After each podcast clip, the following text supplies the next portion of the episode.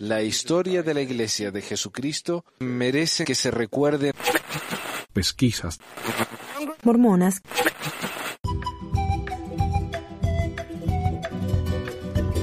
Hola a todos, bienvenidos a otra edición de Pesquisas Mormonas. Les habla Manuel. Hoy voy a hablar un poco acerca de los masones y los mormones. Algo de lo que ya he hablado bastante, pero hoy voy a hacer una reseña de un libro llamado Mormones y Masones de Matthew Brown. Pero antes de eso, hay algunas actualizaciones. Obviamente, la primera noticia grande de este año fue la muerte del presidente Monson, del señor Monson. El New York Times hizo un obituario del señor este y los mormones, como dije ya varias veces, perdieron la cabeza. Quedaron tan ofendidos que han firmado peticiones. La petición eh, para que el New York Times reescriba. O sea, ellos le exigen al New York Times, un periódico con fines de lucro que no tiene nada que ver con ellos, le exigen que cambien las palabras del obituario del señor Monson. 190 mil firmas tiene. Mientras tanto, la petición de que los obispos dejen de hablar eh, tras puertas cerradas con niñitos pequeños sobre temas sexuales tiene 10.000 firmas. O sea, ahí vemos a qué cosas le dan prioridad los santos de los últimos días. La iglesia y cómo queda ante el mundo es mucho más importante que la seguridad de los pequeñitos. Pero, aunque no, no sé si es justo, es que para ellos un obispo es una persona sacrosanta. Los líderes, los mormones, los líderes los adoran, piensan que son lo más grande que hay y por eso hay tantos crímenes de confianza que le dicen acá en Estados Unidos que son fraudes de afinación, algo así de acercamiento, no sé cómo sería, ¿no? Pero uno se aprovecha de que la gente tiene un muy buen concepto de uno, entonces a ese los estafa fácilmente. Y Utah es la capital de eso. Pero los mormones siguen pensando que los obispos nunca van a hacer nada inapropiado con sus hijos, y por eso tantos abusos, tantos traumas, que por ahí el obispo no quiso decir nada malo, pero al hacerle cientos preguntas al chico lo dejó marcado para toda la vida. Pero bueno, eso a los mormones no les importa, le importa que alguien dijo algo del presidente Monson que no sonó bien. Y en realidad el New York Times nunca dijo nada negativo, simplemente dijeron cosas reales. Algo que uno puede ir y leer en las noticias. Y eso es lo que dijo el New York Times al responderle a esta gente. El New York Times no se quedó callado, hicieron un, un articulito ahí en su sitio web diciendo, bueno, miren, nosotros no somos apologistas mormones, nosotros somos periodistas. Nosotros hablamos de la vida de una persona con las cosas positivas y las cosas negativas. Y hubieron cosas positivas y hubieron cosas negativas. A los mormones les parece eso horrible, dijeron no, solo tendrían que haber cosas positivas porque recién se muere el hombre. Pobrecito. Eh, pero bueno, el New York Times dijo, lo siento mucho, nosotros no estamos acá para hacer apologismo de nadie. Y ahí se acabó el tema. Pero los mormones siguen ofendiendo. Es su sentido de persecución, ¿no? ¿Qué se le va a hacer? Aparte de eso, en noticias nacionales, aquí en, Gringolandia, el presidente Trump, quien se juntó con los líderes mormones el mes pasado y les dijo que estaba tan orgulloso de ellos, los líderes le dieron una estatua de Jesucristo, eh, le pidieron que por favor los ayudara, el senador de Utah que se va a jubilar ahora, el Hatch, Orrin Hatch, lo ayudó, dijo que era el mejor presidente de la historia. Eh, dijo eso, el mormoncito este. Eh, ese presidente dijo que, las personas de países que no son blancos son gente de países de algo que él dijo en inglés, que se traduce algo así como huecos de mierda. Huecos de mierdas. ¿Sí? Eso es lo que él considera que la gente marrón de África, de Haití, son. Y por consiguiente, me imagino yo, gente de nuestros países. A esa persona es a quienes los mormones votaron. Y se sabía en esa época que el tipo era un racista. Él había dicho tantas cosas, de que todos los mexicanos eran violadores, de que un juez, porque era mexicano, era, era racista en contra de él, a pesar de que el, el juez era de Illinois, nacido ahí, de padres mexicanos. Y bueno. Otra cosa que también hizo noticias nacionales. Cuando, bueno, hicieron el Globo de Oro en Estados Unidos. Y en el Globo de Oro las mujeres se vistieron de negro. ¿Por qué se vistieron de negro? Porque estaban protestando el abuso sexual que se ha dado en Hollywood por tantos años. Hoy las mujeres ya se han decidido no aceptarlo más. Entonces la revista El 10 Living hizo un artículo en lugar de hablando del problema del abuso sexual y qué bueno que estas mujeres están enfrentando ese problema y no se están dejando objetivizar y usar, no están dejando que los hombres las, eh, las observen solo como algo bonito, algo para ser usado. No, la Elias Living dijo, miren qué bien, estas mujeres se han vestido muy modestas. Vestidos negros que las cubren, qué bueno, qué modestas. Bueno, después de que se hizo noticia nacional, la revista del 10 Living aclaró, bueno, sí, se vistieron de negro por esto, pero todavía me parece tan fabuloso que se hayan vestido tan modestas. La señora Jenna Reese, una mormona fiel activa, sin embargo, no le gustó mucho esto y tuvo sus cosas para decir. Dijo ella, ok, analicemos la primera oración. Los globos de oro de este año vieron un número sin precedente de celebridades luciendo vestidos modestos. ¿Les parece? ¿Se les ocurrió a alguien de los que trabajaron en este artículo que hubo una razón para eso? Las celebridades, las famosas, lucían vestidos modestos como una forma de protesta.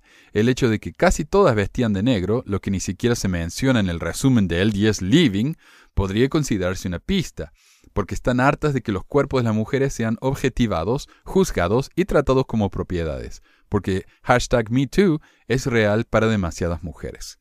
Entonces, los mormones responden con más de lo mismo, objetivando y juzgando los cuerpos de las mujeres y perpetuando la mentira de que las mujeres existen para puros propósitos de ornamentación. Como si criticar el atuendo de las mujeres es un derecho mormón, como si estuviéramos divinamente designados para alabar a las mujeres cuyas elecciones de moda se ajustan a nuestros propios estándares estrechos y culturalmente condicionados.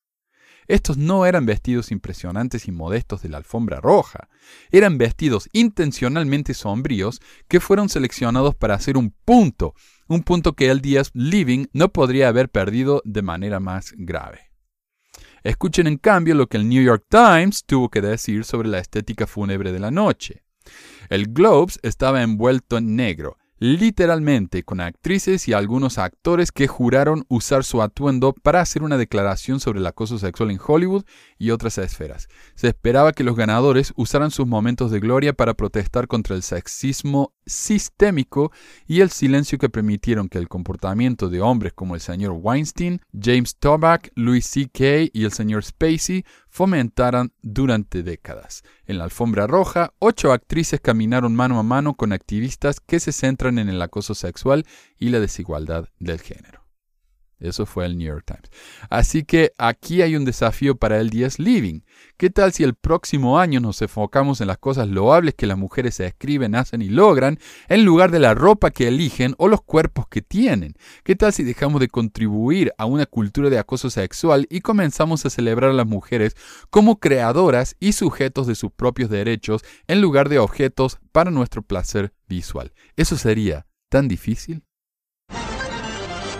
El tema del día.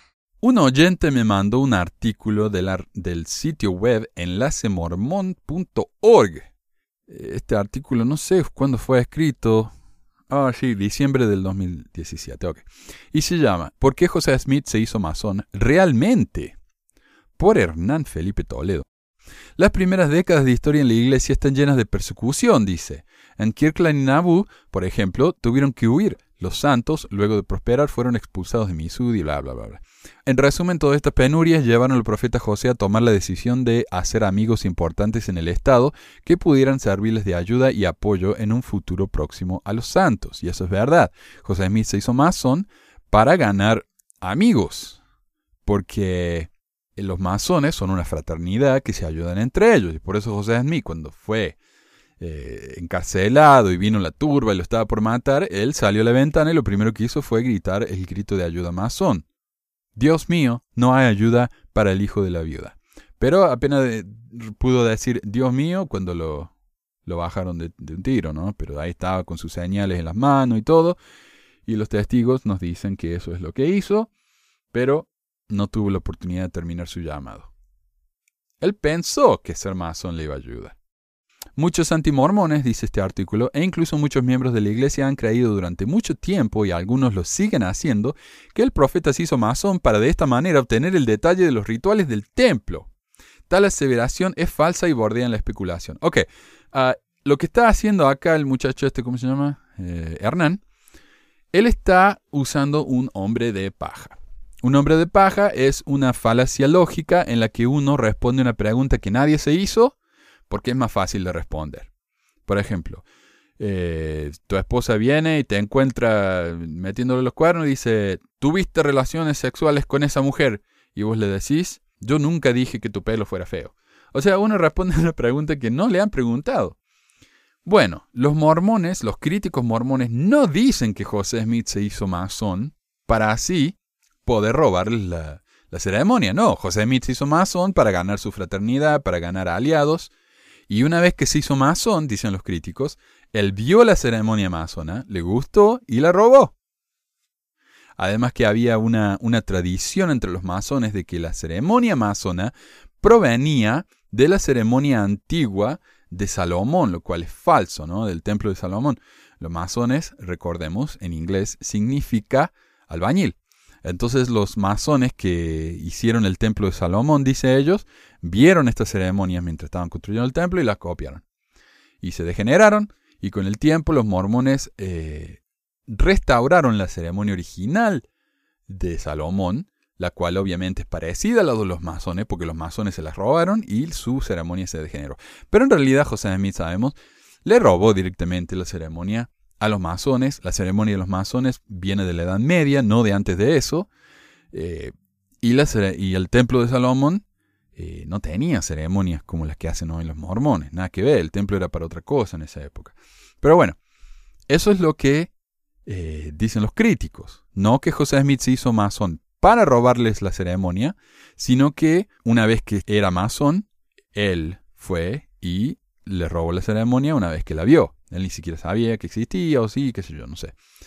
Y de hecho, cuando José Smith quiso abrir su logia masónica en Nabú, los masones eh, lo, echaron a él de, la logia y él creó la propia suya porque no lo querían más entre ellos, porque dijeron, no robaste la ceremonia. O sea, los masones de su época se quejaron de que le había robado la ceremonia. O sea, esto no es algo nuevo. No es algo que acabamos de inventar, esto es algo de la época del mismo José Smith. Y esto, me parece a mí, es una buena oportunidad para ir a un artículo que yo tengo hecho ya desde hace rato, que es una reseña del libro Mormones y Masones de Matthew Brown.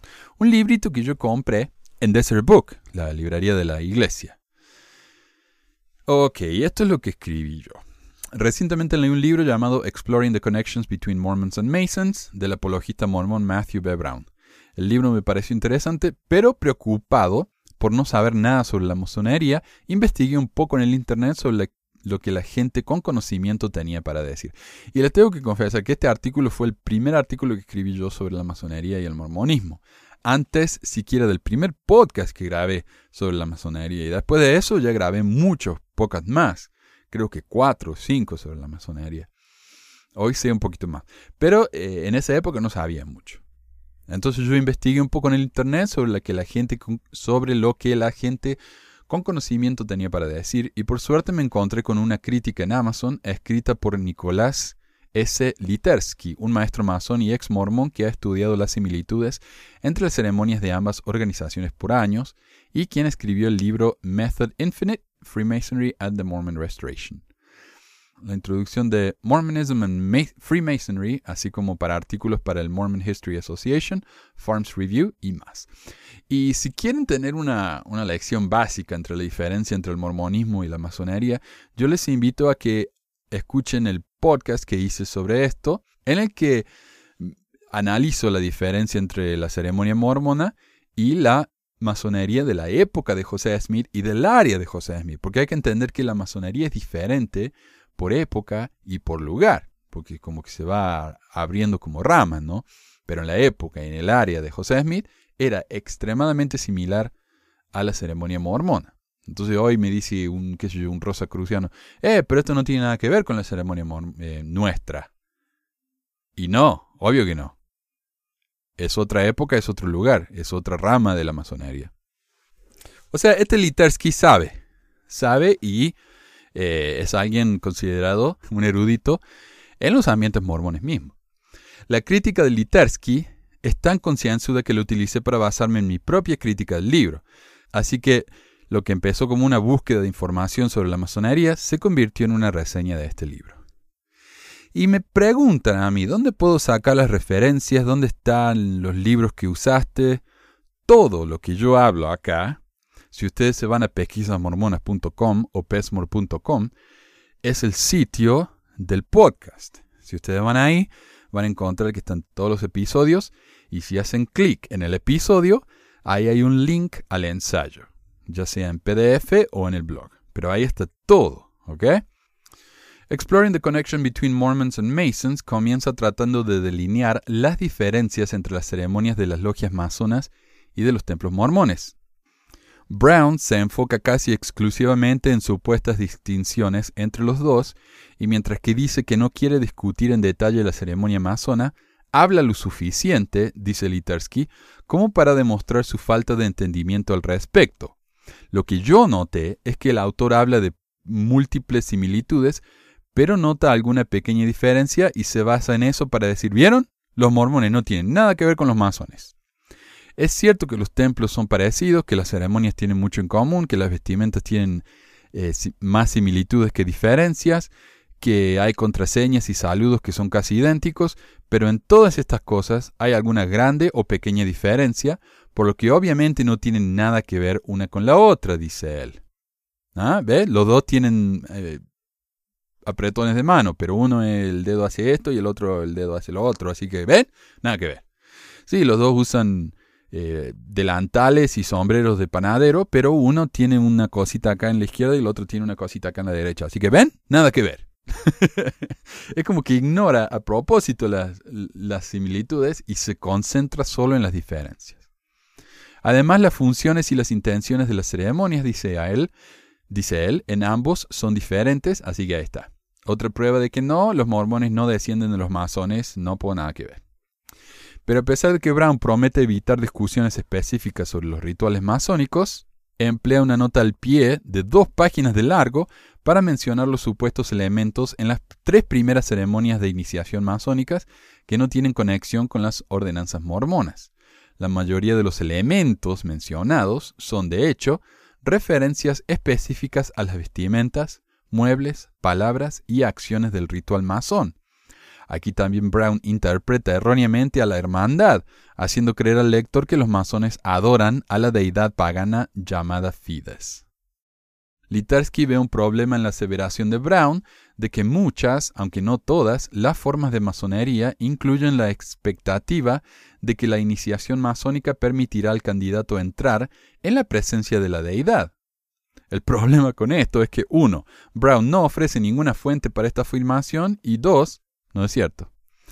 Brown también dice que en las logias masonas las discusiones de religión están prohibidas siempre. Pero en mi entrevista con Frater y en la crítica de Litersky aprendemos que esto no es cierto. Si bien la lógica no enseña una religión o doctrina religiosa específica, las discusiones religiosas de parte de particulares no son prohibidas para nada.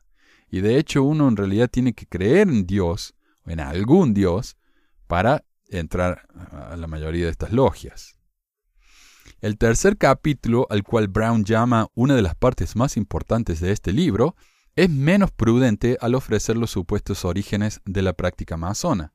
Hay que reconocer que Brown evita la afirmación común y completamente errónea de que la masonería desciende literalmente de las prácticas rituales que tuvieron lugar en los templos de Salomón.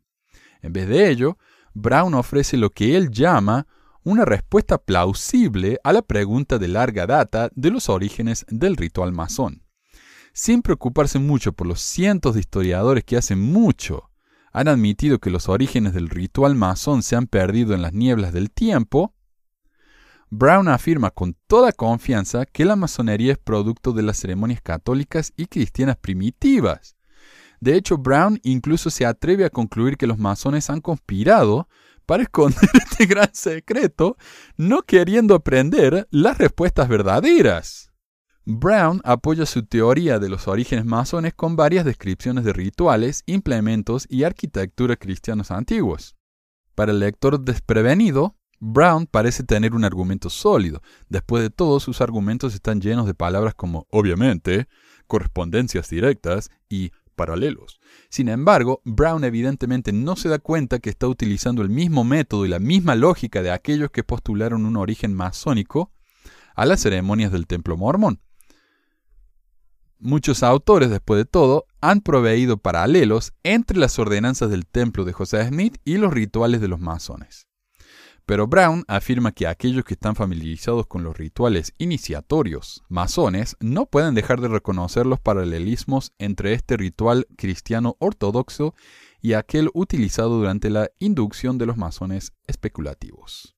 La misma oración podría haber sido escrita y con la misma validez si decimos en su lugar, aquellos que están familiarizados con los rituales iniciatorios masones no pueden dejar de reconocer los paralelismos entre este ritual mormón y aquel utilizado durante la inducción de los masones especulativos.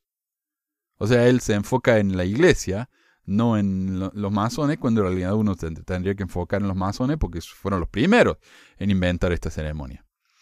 Por el contrario, Brown prefiere ignorar el hecho de que de la misma manera en que él emplea una lista para distinguir las logias masonas de los templos mormones, otros podrían fácilmente componer una larga lista de las diferencias entre los rituales cristianos ortodoxos y los masones.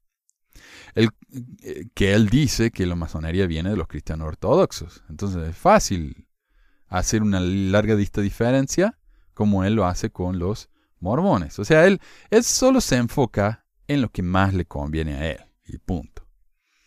El cuarto capítulo, en solo 12 páginas, intenta contar la historia de los masones en Nauvoo, Illinois, incluyendo un análisis del nivel de participación de José Smith en la logia antes de la creación de la ceremonia de investidura, así como dar respuesta a si José realmente fue hecho un masón a la vista. Ahora, ¿qué es un masón a la vista? Recordemos que para ser un masón y para, para pasar por las diferentes etapas, no sé cómo le dicen ellos, eh, los grados, primer grado, segundo grado, uno tiene que pasar un tiempo, pasar pruebas, aprenderse las ceremonias y qué sé yo. A José Smith lo hicieron masón de nivel 3 a la vista, o sea, de golpe, ¿no? Y eso se hace generalmente con personas importantes. Y como él era el, el alcalde de, de Nabu, le dieron esa oportunidad, además de que su papá y su hermano eran eh, masones de hacía tiempo. Aunque el nivel 3 no es tan gran cosa, porque la mayoría de las ramas masónicas tienen 33 niveles. O sea, le dieron menos del 10%. Un vistazo a las notas de pie de Brown revelan que, a pesar de que los registros de la logia de Nabu están disponibles en el Departamento de Historia de la Iglesia, él prefiere basarse enteramente en el breve reporte de Mervyn Hogan, el cual cubre solo las primeras reuniones de la logia.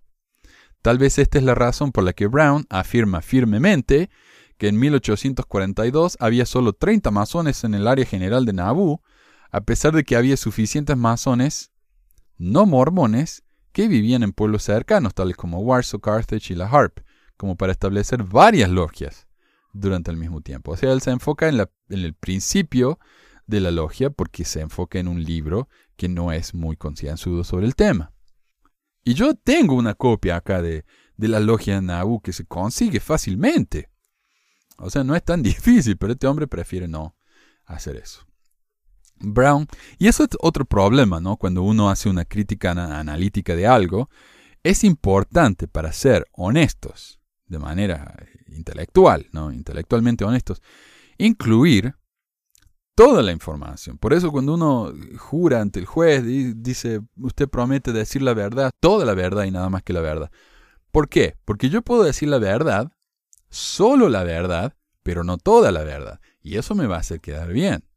Hay un programa de Seinfeld muy, muy famoso en el que Seinfeld está saliendo con una mujer que ella cuenta historias, ¿no? Y dice, bueno, eh, un día empecé a salir con este tipo y nos llevamos muy bien, yada, yada, yada, me tuve que mudar. Entonces, claro, ella está diciendo solo la verdad, pero no toda la verdad. O sea, ¿qué, nos está, qué está faltando ahí donde, en lo que nos dijo? Y eso es que eh, en personas como este hombre, ¿no? apologistas como este hombre, tienen que decir toda la verdad. Y él prefiere solo enfocarse en las cosas que son más convenientes para su argumento. Brown comete el error común de atribuir a John C. Bennett el establecimiento de la masonería Nauvoo, basado en un solo recuerdo de Ebenezer Robinson. El problema con esta hipótesis es que si bien Bennett escribió una petición solicitando a los miembros de la logia número uno de Bodley la recomendación para formar una logia Nauvoo, este era el procedimiento normal de cualquier persona asignada como secretario de una propuesta logia, y no una indicación de que este esfuerzo había sido encabezado, en las palabras de Brown, por tal escritor, o sea, por John C. Bennett. Por, otra parte, Brown explica correctamente que la verdadera razón por la que la logia de Bodley se rehusó a acceder a la solicitud no fue por razones religiosas, sino porque no tenían la seguridad o el conocimiento directo de que los peticionarios de Nabu fueran masones de buena fe. Claro, ellos, ¿cómo le van a permitir ellos a un, a un grupo de personas que abren una logia masónica, lo cual les permitiría tener automáticamente el grado 33 de masón, cuando ni siquiera saben si son masones o no? Sin embargo, el intento de Brown de explicar por qué Smith se involucró con la masonería sufre de un error demasiado común entre los apologistas sud, que quieren distanciar a su profeta de las influencias rituales masónicas.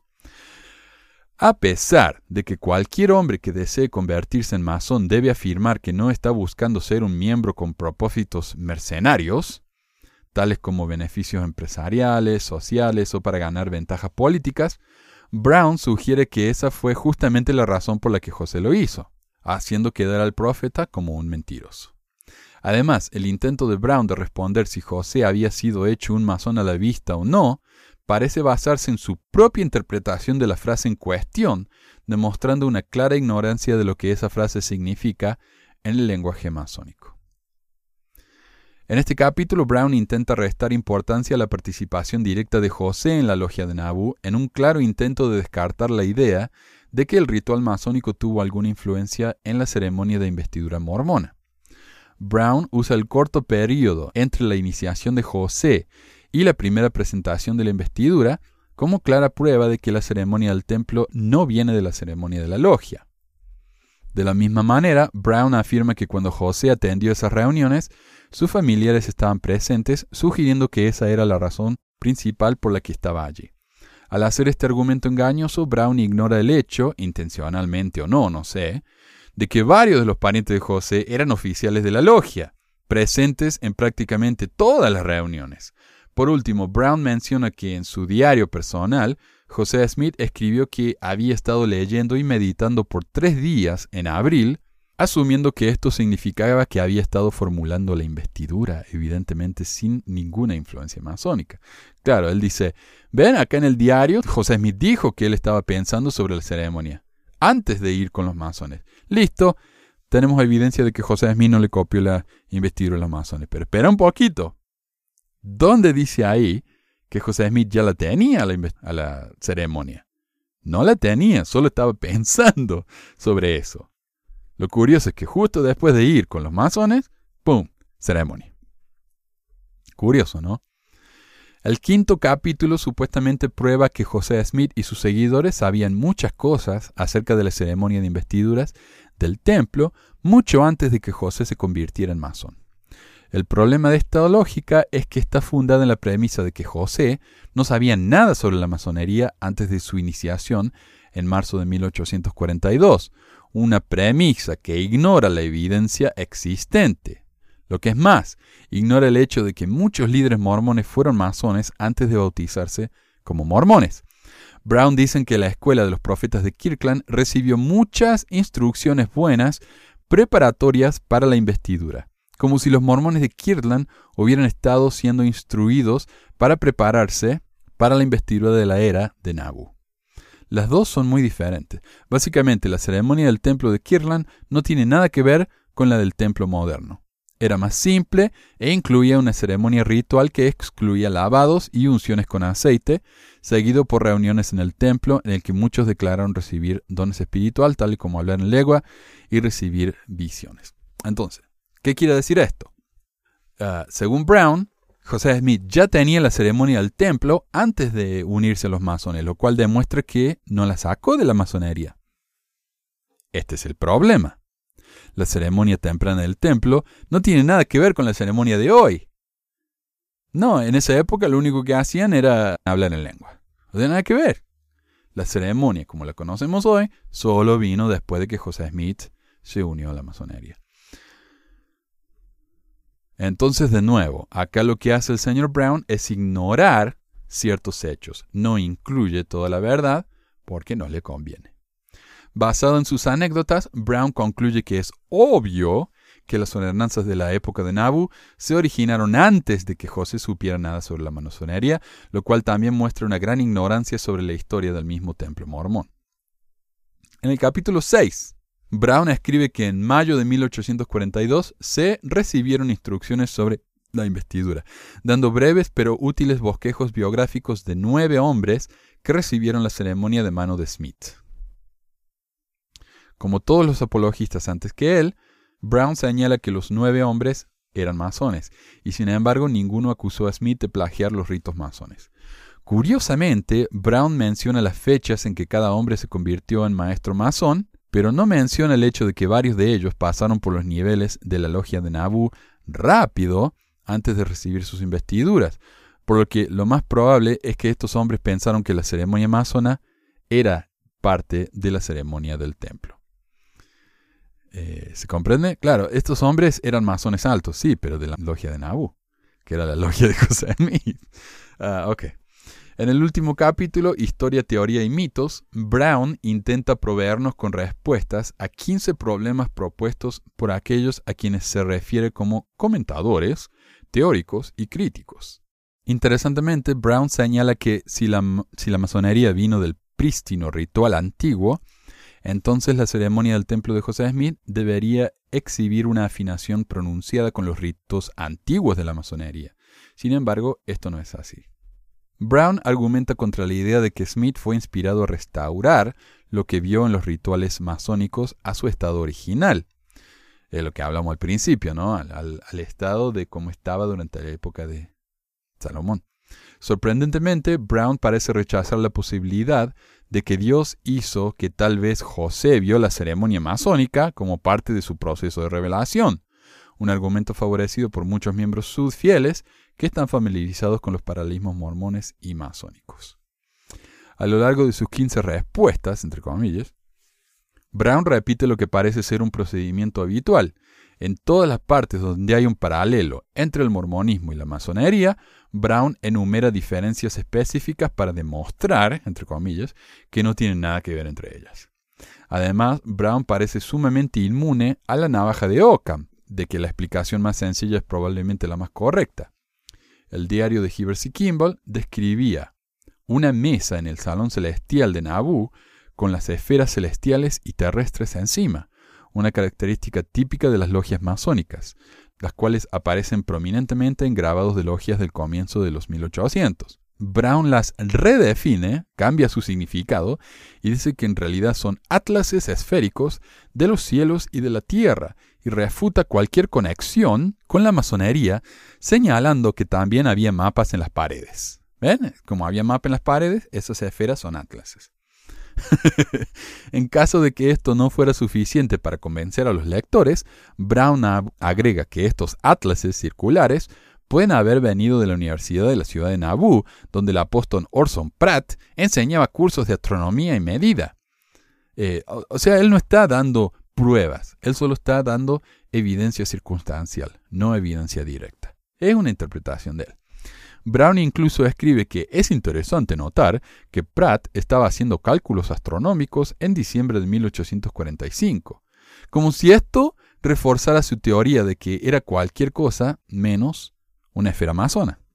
Similarmente, Brown argumenta en contra de la idea de que el uso mormón de la escuadra y el compás no tiene nada que ver con la masonería, basado en el hecho de que en 1599 la Biblia de Ginebra menciona esas herramientas.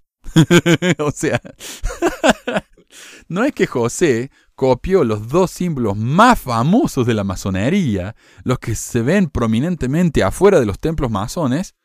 Eh, no, no, no, no. Él eh, lo copió de una Biblia de Ginebra de 1599, porque él obviamente tenía acceso a eso. El colmo del razonamiento de Brown de que esto es cualquier cosa menos masón es una respuesta a una entrada en el diario de John D. Lee. Lee fue nombrado secretario de registros del templo original de Nabu, un oficio que históricamente se encargó de mucho más que simplemente mantener los registros.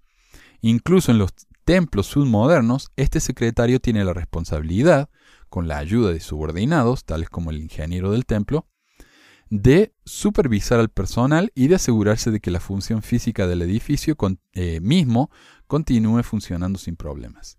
En el caso de John D. Lee, esta responsabilidad incluye tales funciones como asegurarse de que los fuegos estén prendidos en los hogares para que el edificio sea acogedor.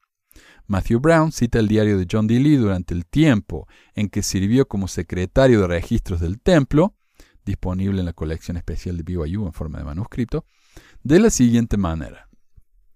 A eso de las 4 de la mañana entré al porche del jardín inferior, donde encontré al portero, quien me admitió a través de la puerta que llevaba al pie o casi de una gran escalera que en su parte superior llevaba a la puerta del jardín exterior, el cual estaba cubierto de azulejos, como tenía los implementos propios de ese grado, gané admisión a través de los jardines interiores a los departamentos sagrados, por ejemplo, los cuartos de investiduras. Después de entrar, me encontré solo con el guardia que cuidaba los jardines internos y preparamos todo y pronto los fuegos estaban prendidos en los diferentes cuartos y organizamos las cosas para el día. Quienes están familiarizados con la masonería reconocerán inmediatamente la notable elección de palabras en el lenguaje de Lee en su diario y en otras partes del diario, el cual no fue citado por Brown, pero se puede acceder fácilmente. El uso masónico de grados casi ni necesita explicación. Las referencias de Lee, de un porche y de una gran escalera son conocidas para los que han recibido el grado de compañero. El guardia es un oficial masón asignado con las responsabilidades de asegurarse de que ningún cobarde o espía entre a la logia bajo su guardia. La frase implementos propios es usada en los rituales masones para referirse a esos elementos conferidos a un candidato durante la realización de un grado en particular. Es también usada con respecto a las herramientas particulares de un cargo específico en la logia, por ejemplo, los implementos propios de la guardia es la espada desenvainada. Nada de esto le interesa a Brown. En lugar de preguntarse qué se puede asumir del uso de tal terminología masónica por parte de Lee, Brown insiste en tratar de convencer a sus lectores de que Lee no está usando palabras masónicas y que es un mito que Lee lo había hecho. Y de hecho, para poder traducir ese, ese segmento, tuve que usar un diccionario masónico, porque la verdad que no tenía ni idea de qué significaban esas cosas o cómo se podrían traducir. Algunas de esas cuando las traducía no tenían mucho sentido. Para poder hacer su argumento más robusto, Brown degrada a John D. Lee de secretario de registros del templo a uno de los muchos voluntarios que querían ayudar con las operaciones del templo de Nabú, asignados por Brigham Young para actuar como encargado y también para cuidar las fogatas en los departamentos y cuartos superiores, etc. Tratando de hacer como que John D. Lee no era una figura importante en el templo de Nabú. Y es lo que hace también el señor Trump uh, este testificó en contra de mí. Oh, pero ese yo en realidad ni lo conocía, con el tipo en realidad era el secretario ejecutivo o algo así, ¿no? el que trabajaba más cerca con él. Oh, bien, yo ni lo conocí, yo no sé ni quién es. Eso es lo que hace acá el señor Brown. Brown postula, algunos eh, tal vez sostengan que la palabra grados es exclusivamente masónica, pero en este caso John D. Lee no la utilizó en la típica manera masónica para referirse a los rangos o estatus de los iniciados. Parecería que Lee estaba usando la palabra grados para referirse a los jardines exteriores de los cuartos en el ático. En ese sentido, podría haber estado refiriéndose a lo que el diccionario de inglés de Noah Webster del año 1828 identifica como un escalón o porción elevada. Y Lee había subido una considerable distancia en la elevación al subir las escaleras del templo.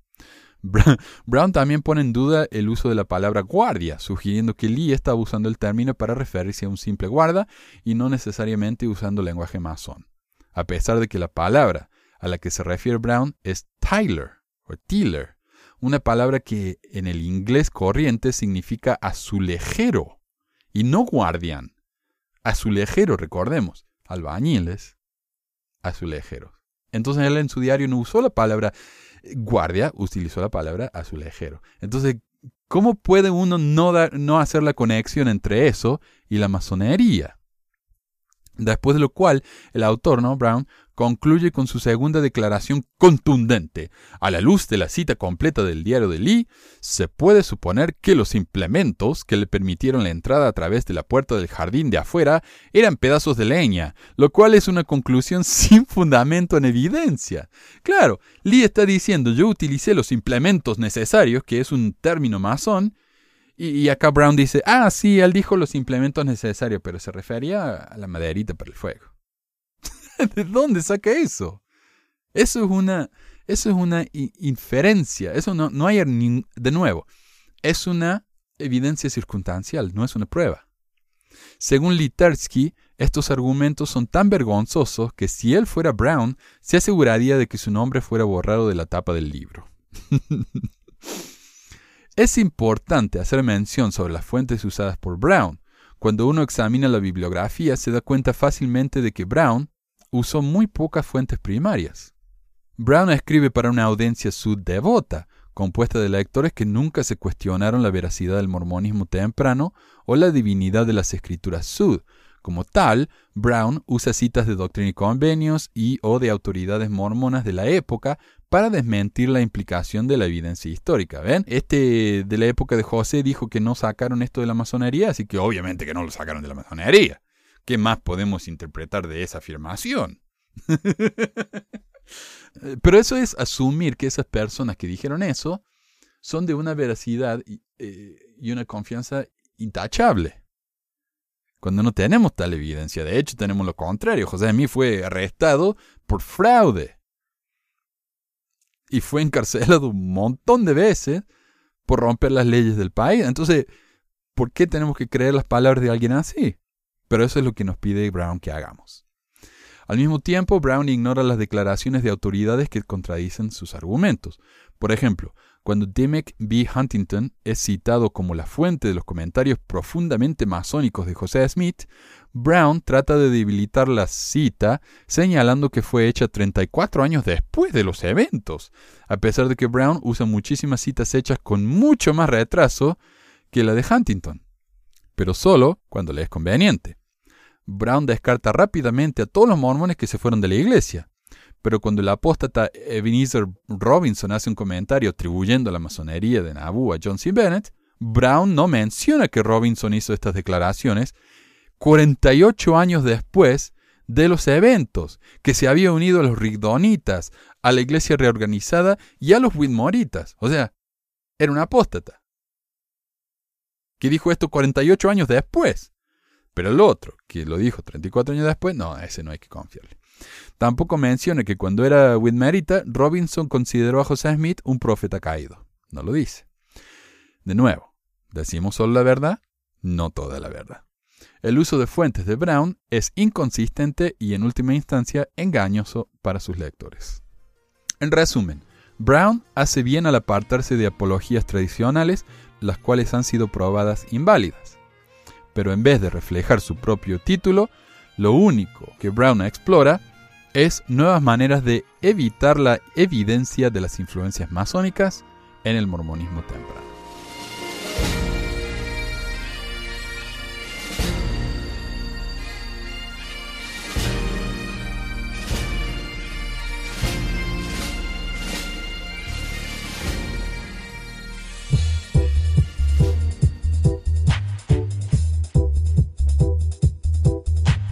Gracias por escuchar esta edición de Pesquisas Mormonas. No se olvide de visitar nuestro website en pesquisasmormonas.com o pesmor.com y nuestro blog en pesquisasmormonas.org o pesmor.org. También tenemos un grupo de Facebook donde la discusión siempre es animada y si tiene un comentario, pregunta o hate mail, puede enviarlo a manuel.pesquisasmormonas.com.